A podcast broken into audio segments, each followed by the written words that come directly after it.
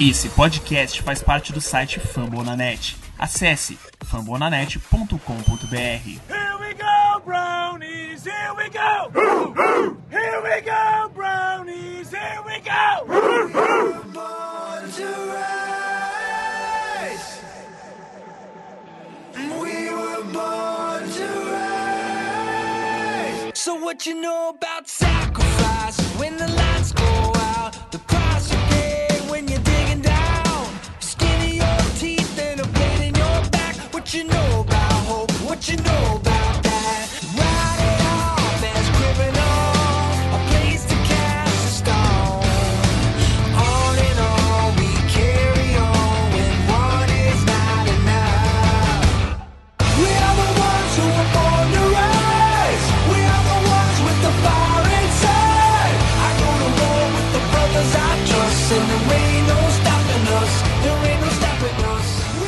Bom dia, boa tarde, boa noite para você que nos ouve aqui no Down.br, o podcast oficial do Cleveland Browns no Brasil.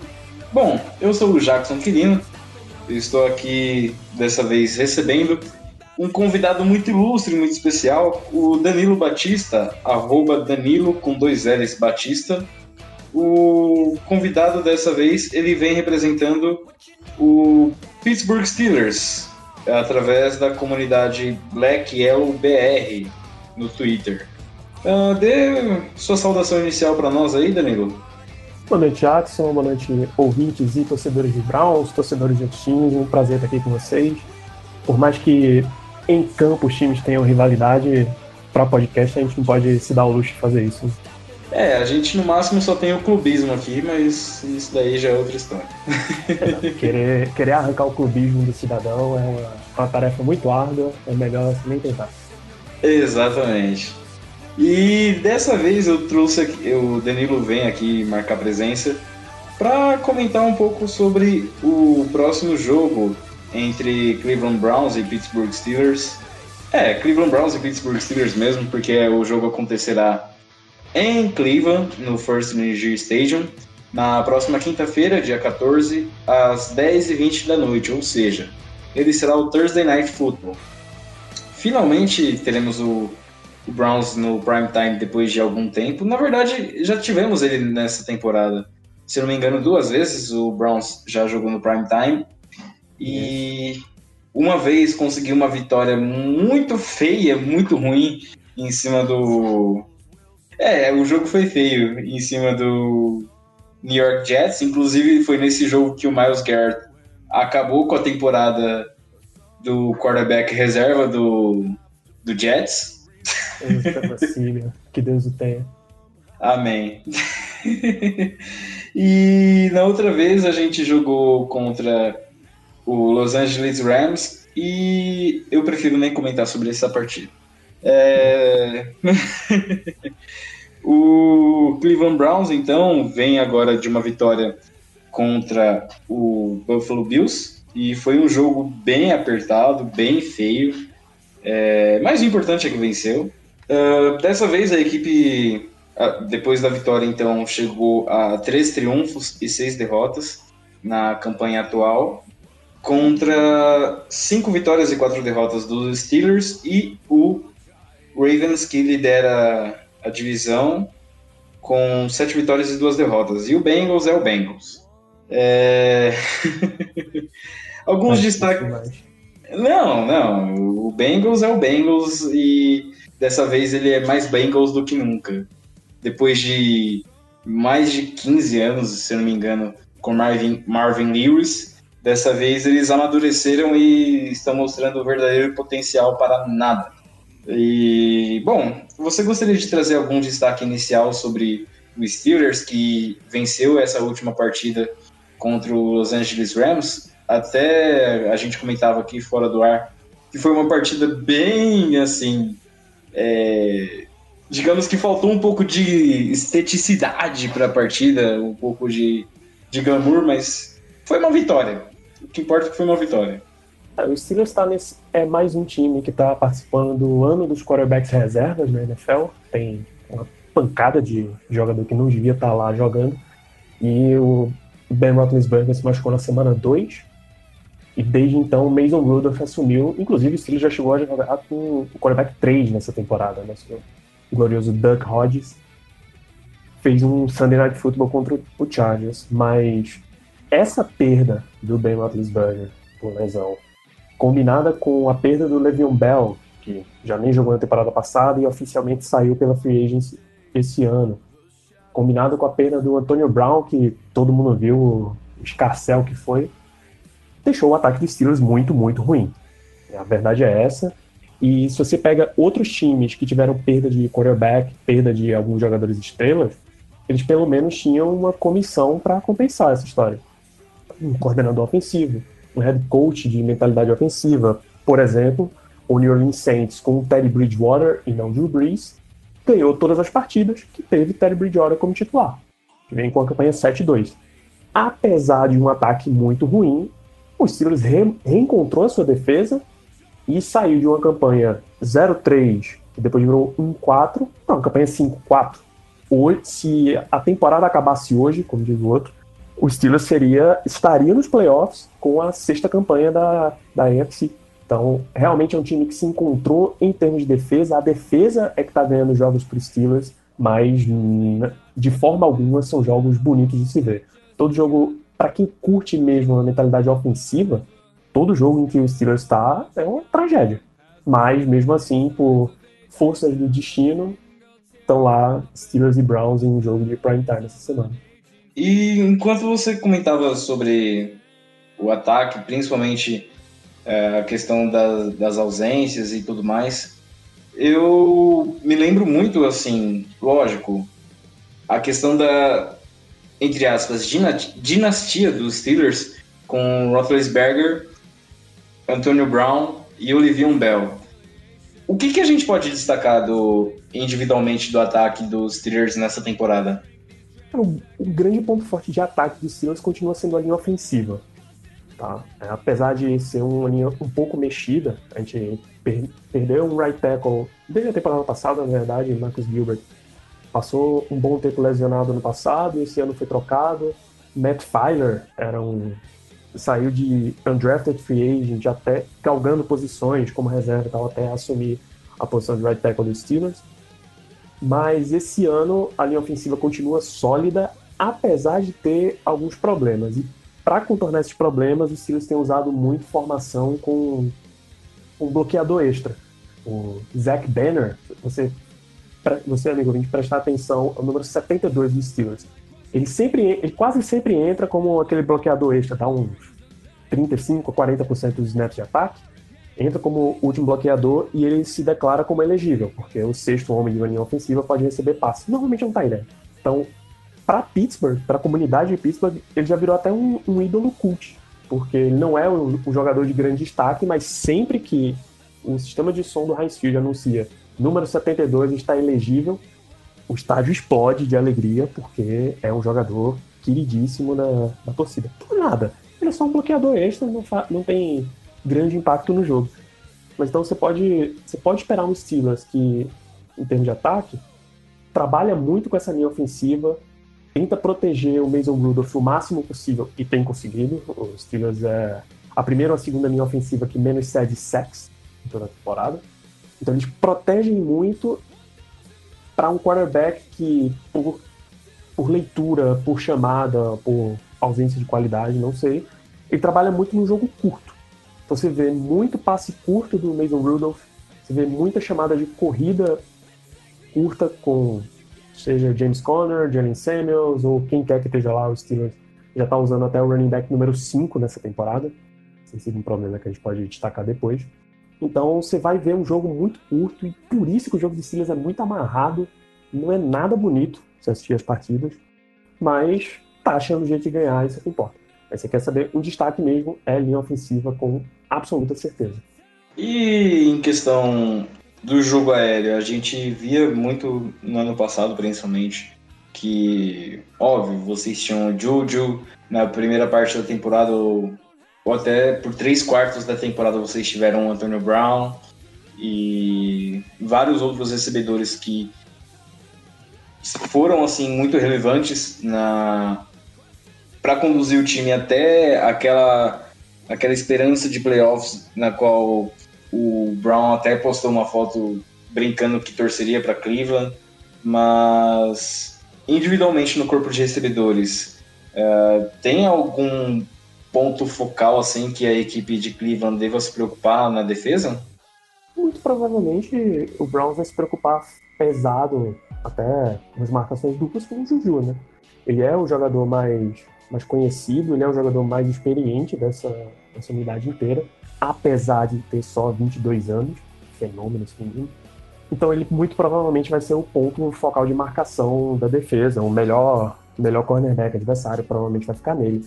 Mas ele realmente não tem se destacado muito, porque, como eu disse, o Mason Rudolph não ajuda o jogo aéreo a prosseguir. Se você olhar o corpo de recebedores de Steelers, você tem um Juju com 22 anos, um James Washington, segundo anista, que ele é até bom em, naquelas bolas que a gente chama 50-50. Joga para o alto e deixa ele disputar com o corner mas é basicamente isso. Ele não se desenvolveu ainda nem para ser um wide receiver 2. E um calor, Deontay Johnson, fazendo, fazendo um trabalho mais de rota curta também. Tá? Rotas lentes, aquela rota cortando para o meio do campo e tentando ganhar jardas depois da recepção.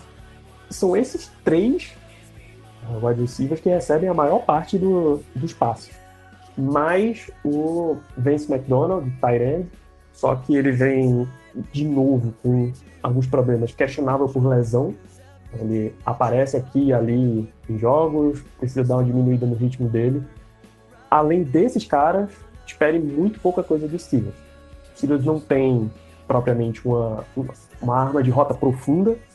A arma que tem é um jogador muito, muito ruim que o time até está desistindo de usar, Johnny Holton. Os Steelers não tem um quarto recebedor, esse seria Ryan Switzer, mas ele basicamente tem recepções para ganho de zero jardas. Ele não funciona no jogo de retorno também. Então, em termos de jogo aéreo, a preocupação maior tem que ser com o Juju. Eu imagino que os cornerbacks do Browns consigam trabalhar o suficiente para bloquear esse tipo de ameaça. Corpo de secundária de Cleveland costuma ser bom o suficiente para trabalhar com isso. É, o que eu espero também, se bem que às vezes até costuma assustar um pouco o, a secundária. Principalmente levando em conta o que aconteceu no jogo anterior, que simplesmente a equipe teve um apagão. Mas enfim, é, no jogo contra o Bills deu tudo certo. E falando do outro lado do campo, sobre a defesa. É, a defesa do Steelers tem me impressionado muito pelos nomes que tem.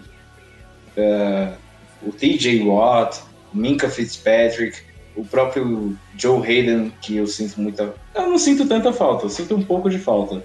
Mas que. que foi. que tem sido um veterano, parece que. Que se achou na equipe de, de Pittsburgh depois de alguns anos de ostracismo no Browns. E, enfim, o que, que dá para falar sobre essa defesa? tudo, basicamente. É o time dos Steelers hoje é a defesa. É um time que, desde a, a troca pelo Minka Fitzpatrick, se encontrou em campo. Cedia muita jarda terrestre, muita jarda aérea. Era um time que mais chamava blitz na liga, porque só conseguia gerar pressão consistentemente usando de blitz. E você sabe que a teoria do cobertor curto, quando você manda mais gente ir atrás do quarterback, você tem menos gente na cobertura aérea e isso gera bizarrices como Tom Brady fatiando a, a defesa dos Steelers na, na primeira semana. Mas desde a semana 3 foi quando o Minka Fitzpatrick começou a jogar, basicamente tudo se, tudo se ajustou. O time parou de chamar tanta blitz e mesmo assim TJ Watt já tem 9 sacks e meio na temporada, Bud Dupree tem tido uma, uma quantidade de pressões constante e, salvo engano, eles estão no top 3 de duplas de edge rusher que geram mais pressão na liga e isso é muito, muito bom. Você consegue, o Steelers consegue gerar pressão consistentemente, mesmo mandando menos que cinco jogadores. O, a proteção contra o jogo corrido fun, tem funcionado razoavelmente. Vince Williams é um especialista nisso. Devin Bush, é, calouro, escolha de primeira rodada dos Steelers, é um jogador que está em toda parte do campo. Então você consegue ver um desempenho muito, muito bom desse jogador. E a secundária está conseguindo roubar a bola Já são 26 turnovers gerados pelos Steelers, seja interceptações, seja fumbles forçados. O Minka Fitzpatrick já tem foi cinco ou seis interceptações na temporada, um número que já supera Troy é, o melhor dos Steelers desde Troy Polamalu, lá em 2004. E quando você coloca Troy Polamalu com o Steelers, você sabe que vem coisa boa por aí. Então funciona muito. Minka é um jogador que ele consegue patrulhar bem lá o fundo do campo, o que dá muita preocupação para o quarterback adversário eu imagino que vai ser um problema para um Baker Mayfield que, pelo que a gente vê da temporada, não está no 100% do jogo dele. Ele está sendo bem irregular.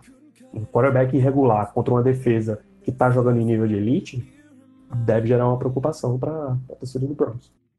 É, realmente o jogo aéreo ele tem sido um ponto de interrogação da equipe do Cleveland Browns, até porque o Baker, mesmo com o Jarvis Landry e o Del Beckham, parece que ele não tem conseguido operar muito bem o esquema ofensivo. Ou então tem algum problema de bate-cabeça entre o Freddie Kitchens, que é o head coach, e o Todd Monken, que é o offensive coach, mas que na verdade não chama jogadas.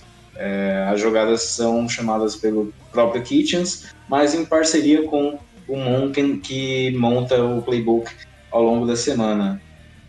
É, eu confesso, assim, vendo o desempenho da, dos Steelers nas últimas semanas, particularmente nas últimas quatro semanas, eu fico assim bem intimidado com o jogo aéreo, na verdade, com a tentativa de jogo aéreo que o Browns pode ter, até levando em conta a secundária que os Steelers têm, mas ao mesmo tempo eu fico com uma pulga atrás da orelha em relação ao jogo terrestre.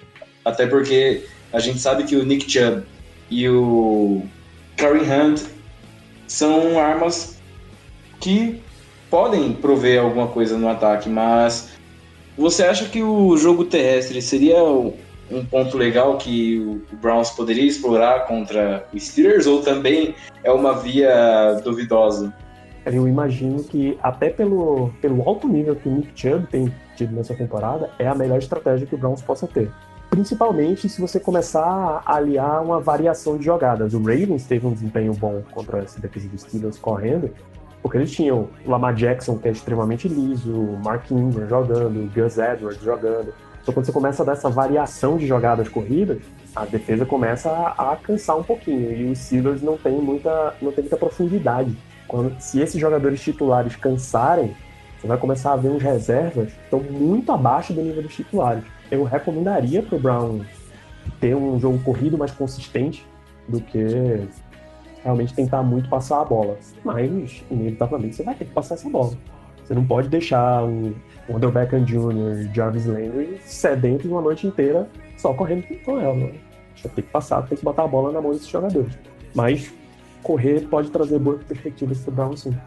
É, inclusive eu até conferi umas estatísticas uh, vagamente, assim, antes de gravar essa edição do podcast, e eu vi um comentário de um, de um jornalista da, da mídia dos Estados Unidos falando que, mesmo com o jogo deficitário aéreo do Browns, o Jarvis Landry e o Odell Beckham estavam no ritmo de conseguir mil jardas cada um na temporada. Eu fiquei até surpreso, é, levando em conta que o que eu tenho visto nos últimos jogos não representa nada, nada disso. Mas, assim, é um jogo totalmente aberto. Eu acho que vai ser um jogo complicado, principalmente para a equipe do Browns, que ainda tenta se encaixar. Mas, por parte dos Steelers, você acha que a equipe vem preparada mesmo para dificultar a, a tarefa do Browns ou pode ser que a surpresa venha acontecer que na verdade não seja tão surpresa assim? Cara, esse é o incluindo semana curta e tal, esse é o típico jogo que pode ir para qualquer lado. Até é, geralmente jogos de quinta-feira à noite beneficiam o mandante. Né? Tradicionalmente o mandante tem, tem resultados melhores não, é, não vejo absurdo em vitória de nenhum dos dois times. De forma alguma. Eu acho que esse, é um, esse tem a tendência de ser um jogo bem parelho. o Browns é um time que está bem equipado, só precisa dar aquela encaixada para entender como é, que, como é que se vence na NFL. E essa seria, inclusive, uma boa semana para começar a fazer isso. Né? É, jogando em casa, um jogo de quinta-noite contra, contra um rival de divisão, é uma boa, boa forma assim, de você dar, um, dar a partida no time. Principalmente porque se o, se o Brown não ganha esse jogo dos Steelers, começa a ficar numa situação que não dá mais para ir buscar, né? A linha de wild card hoje da, da Conferência Americana está em cinco vitórias, que é o próprio Pittsburgh. Com três vitórias, sendo que o, o Browns tem dois confrontos diretos com os Steelers, dá para tentar ir buscar, mas sem ganhar esse jogo, você começa a ficar muito atrás e fica muito difícil fazer alguma coisa. Mas assim, tem, tem, o Browns tem chance nessa partida, ele só precisa diminuir a quantidade de erros. A gente vê uns, uns tiros no pé em highlights assim, de jogos do Browns que são inimagináveis. Você tem que controlar melhor a tua bola, dar a defesa tem dado algumas boas chances para o ataque ganhar jogos. Você precisa controlar melhor para que esse ataque tenha a possibilidade de efetivamente ganhar. É, vale destacar que o Browns e os Steelers se enfrentaram na última vez apenas na temporada passada e os dois jogos a gente pode dizer que praticamente o primeiro jogo foi bem equilibrado, tanto é que foi o um empate em 21 pontos. E o segundo jogo aí não teve nada de equilibrado, foi um 33 a 18, já sem o Hugh Jackson. E, bom, como você bem disse, eu acho que é, é importante destacar o fato de que a temporada tem essa, esse sarrafo um pouco mais elevado em relação ao wildcard.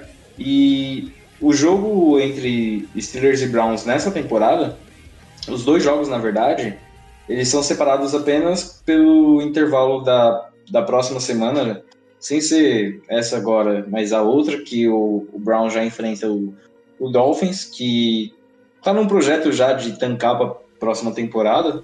Eu não sei se por acidente ou, ou se é realmente isso, mas enfim, é, o Dolphins conseguiu praticamente a primeira ou segunda vitória da temporada nesse último final de semana. E agora é assim, todo jogo praticamente é uma final. E como é o velho chavão do futebol que a gente consegue aplicar para bola oval. Né? todo jogo até o fim da temporada vai ser é, uma final de campeonato para o Browns, até porque com uma campanha de três vitórias e seis derrotas não dá para vacilar mais. E em relação a desfalques, Danilo, é, tem algum desfalque que seja mais sentido por parte dos Steelers? Ou a equipe consegue se virar bem mesmo com alguns jogadores no departamento médico? Fora o Big Ben que não, não joga mais nessa temporada, James Conner preocupa. Ele já está duas partidas fora. A comissão técnica até espera que ele jogue nessa próxima partida, mas semana curta é sempre mais difícil. É sempre complicado você arriscar, então faz falta James Conner sim. Então você vai para um jogo sem o teu running back número 1. Um, o número 2 é o Jalen Simmons, tá jogando, mas ele é ele é mais um, running back que você varia jogadas. Ele recebe passes bem melhor do que ele corre com a bola. O running back número 3, Ben Snell, também está machucado, não espero que ele jogue na próxima partida. Então, você já vai para um jogo com seu, provavelmente seus running backs 2, 4 e 5. É bem difícil para um time querer correr muito com a bola assim, sabendo até que a, a linha defensiva do Browns é bem, bem competente. Liderada por jogadores como o Miles Garrett, o Sheldon Richardson, jogadores de alto nível, é difícil você querer estabelecer um jogo corrido sem ter, ter os principais jogadores dessa posição. Até o fullback, Roosevelt Knicks, tá numa, não jogou a última partida e também preocupa. Se você começa a ter que fazer umas formações de corrida muito alternativas, imagina um, um pull do teu bloqueador extra saindo da ponta direita lá da, da linha ofensiva, atravessando tudinho para poder fazer liderar a corrida aqui do lado esquerdo. Vai demorar muito pool de Tyrande, pool de linha ofensiva extra, é difícil você ficar contando com esse tipo de jogada. Então, a ausência do James Conner e do Roosevelt Knicks preocupa bastante, sim, porque o jogo corrido tende a ser a principal arma dos Steelers. É, é, você não ter jogadores no, no backfield realmente é uma situação bem preocupante. Pelo lado do Browns, a preocupação fica mais pelo lado da defesa, até porque nessa última segunda-feira não teve nenhuma atividade, mas fizeram uma lista de jogadores que, se tivesse alguma atividade, estariam meio que dispensados dela. No caso, Olivier Vernon, que não jogou no último domingo, o Eric Murray, que também teve problemas para participar da, da última partida e também teve um problema no joelho, assim como o Vernon. Uh, o Rick Seals Jones, que é o Tyrande principal da equipe, mas que na verdade tem sido mais um Tyrande de experimentação, de ali um quebra-galho enquanto o David Njoku tá fora. E foi listado como um jogador que participou de maneira, defin... de maneira limitada das atividades. E o Drew Forbes, ele ainda não é um jogador cotado para retornar do Injury Reserve. Então, realmente, em relação a desfalques, ambas as equipes vêm assim com, com alguns pontos de interrogação. E outro jogador que tem deixado um pouco assim um mistério e até a gente fica preocupado. Na verdade, assim, é uma situação preocupante por conta da, da escolha que foi feita é o Antônio Calloway, que não participou do último jogo por ter chegado atrasado na partida. Não sei se você chegou a reparar, a, a ouvir falar dessa história. Não, é a primeira vez que eu tô ouvindo isso. Entendo, mas é meio esquisito até. Então, ninguém entendeu isso, na verdade. O Freddie Kitchens, ele explicou nessa segunda-feira que o Antônio Calloway ficou no banco da partida, na partida nesse último domingo contra o Buffalo Bills. E, inclusive, o Rashard Higgins acabou entrando como titular, mas, na verdade, recebeu apenas um passe e foi o passe decisivo que resultou no touchdown da vitória mas o Callaway não participou do jogo porque ele chegou atrasado no First Energy Stadium. É, coisas que só acontecem em Cleveland. É, mais, mais uma para entrar na, naquela, naquela história de. naquele livro de anedotas bizarras que só acontecem em Berea. É, bom, eu acho que a gente comentou bastante sobre desfalques, expectativas para a partida, é, problemas e pontos positivos do, dos dois times, principalmente do Steelers, é claro, que é, visitará o First Energy Stadium. Uh, tem algum outro ponto que você gostaria de mencionar, Danilo? Agora já puxando para o final dessa edição? Eu espero ver, ver um jogo parelho, mas não tão bonito se assistir e que provavelmente vai ser dominado pelas duas defesas, como tem sido todos os jogos dos Steelers. Então, o confronto que eu mais recomendo para o ouvinte ficar de olho entre a linha ofensiva de Cleveland, que tem tido, até onde, até onde a gente sabe, problemas nessa temporada, contra a linha defensiva dos Steelers, que é uma das mais fortes em termos de pressão de toda a liga. Acho que, por mais que essa venha a ser uma dor de cabeça para o Browns, é o confronto que mais vai, mais vai render. Você vê jogadores como TJ Watt e Bud Dupree enfrentando os jogadores de Cleveland. Pode dar muito, muito trabalho. Mas assista esse jogo, porque tirando esse ano, não é todo dia que você vê o Cleveland Browns em jogos de prime time, sendo tão bem solicitado. Parabéns para parabéns para o front office de Cleveland por ter gerado esse time que gerou tanto interesse da mídia em estar transmitindo. Então aproveitem esse grande momento. Sendo Cleveland como, como é o histórico, você nunca sabe quando isso pode acabar. Né? É um cometa. Esse time é um cometa que você nunca sabe quando vai se repetir. Exato. É, é eu, eu, realmente, assim como você, espero que o jogo seja bem disputado. Não espero que seja um jogo bonito, até porque a equipe não vem demonstrando um bom futebol ao longo das últimas semanas. E, assim, é como você bem disse, eu espero que as duas equipes realmente façam um jogo bem disputado. Não vai ser um jogo bonito. E, de qualquer forma, eu, é como eu disse, vai ser um jogo importante para Pittsburgh, mas para Cleveland é uma final. É, para decidir os rumos da temporada, a equipe precisa entrar com sangue no olho para vencer esse jogo. E, enfim, eu acho que a gente pode amarrar por aqui. Eu, eu acredito que a gente conseguiu destacar todos os pontos mesmo desse, desse confronto, desse clássico, enfim, dessa rivalidade histórica. E eu agradeço muito a presença do Danilo. É, ele sempre é solícito quando a gente precisa. E caso vocês queiram acompanhar o trabalho dele e o trabalho da galera dos Steelers no Brasil, é só seguir eles no Twitter, no arroba BlackYellowBR. Também tem a participação do Danilo no Fumble na Net. É só vocês no Twitter, arroba Fumble na Net. E no mais, eu creio que seja isso. Danilo, você quer deixar sua saudação final para os torcedores de Cleveland, para que eles se sintam prestigiados com sua presença? Um abraço, é, é sempre um prazer ver mais uma edição da, da Turnpike Rivalry, a, literalmente a rivalidade dos pedágios, pela quantidade de pedágio que existe entre Cleveland e Pittsburgh. Um grande abraço a todos os torcedores do Browns. É, é o rival que, pela situação que ele passou tanto tempo, as pessoas acabam ficando meio simpáticas com o Browns. Então, a, vamos aproveitar mais um jogo, mais um jogo dessa temporada, porque independente da situação de qualquer um, a temporada acaba rápido e já tá já passando da metade. Um grande abraço para todo mundo. É isso aí, espero que vocês acompanhem o jogo na próxima quinta-feira, reforçando o convite, dia 14. Já aproveita a véspera de feriado, pode ficar acordado até tarde, então, dia 14 de novembro, 10 e 20 da noite, na ESPN Brasil, na ESPN, enfim, nos canais ESPN, vocês acompanham Cleveland Browns e Pittsburgh Steelers no First Energy Stadium.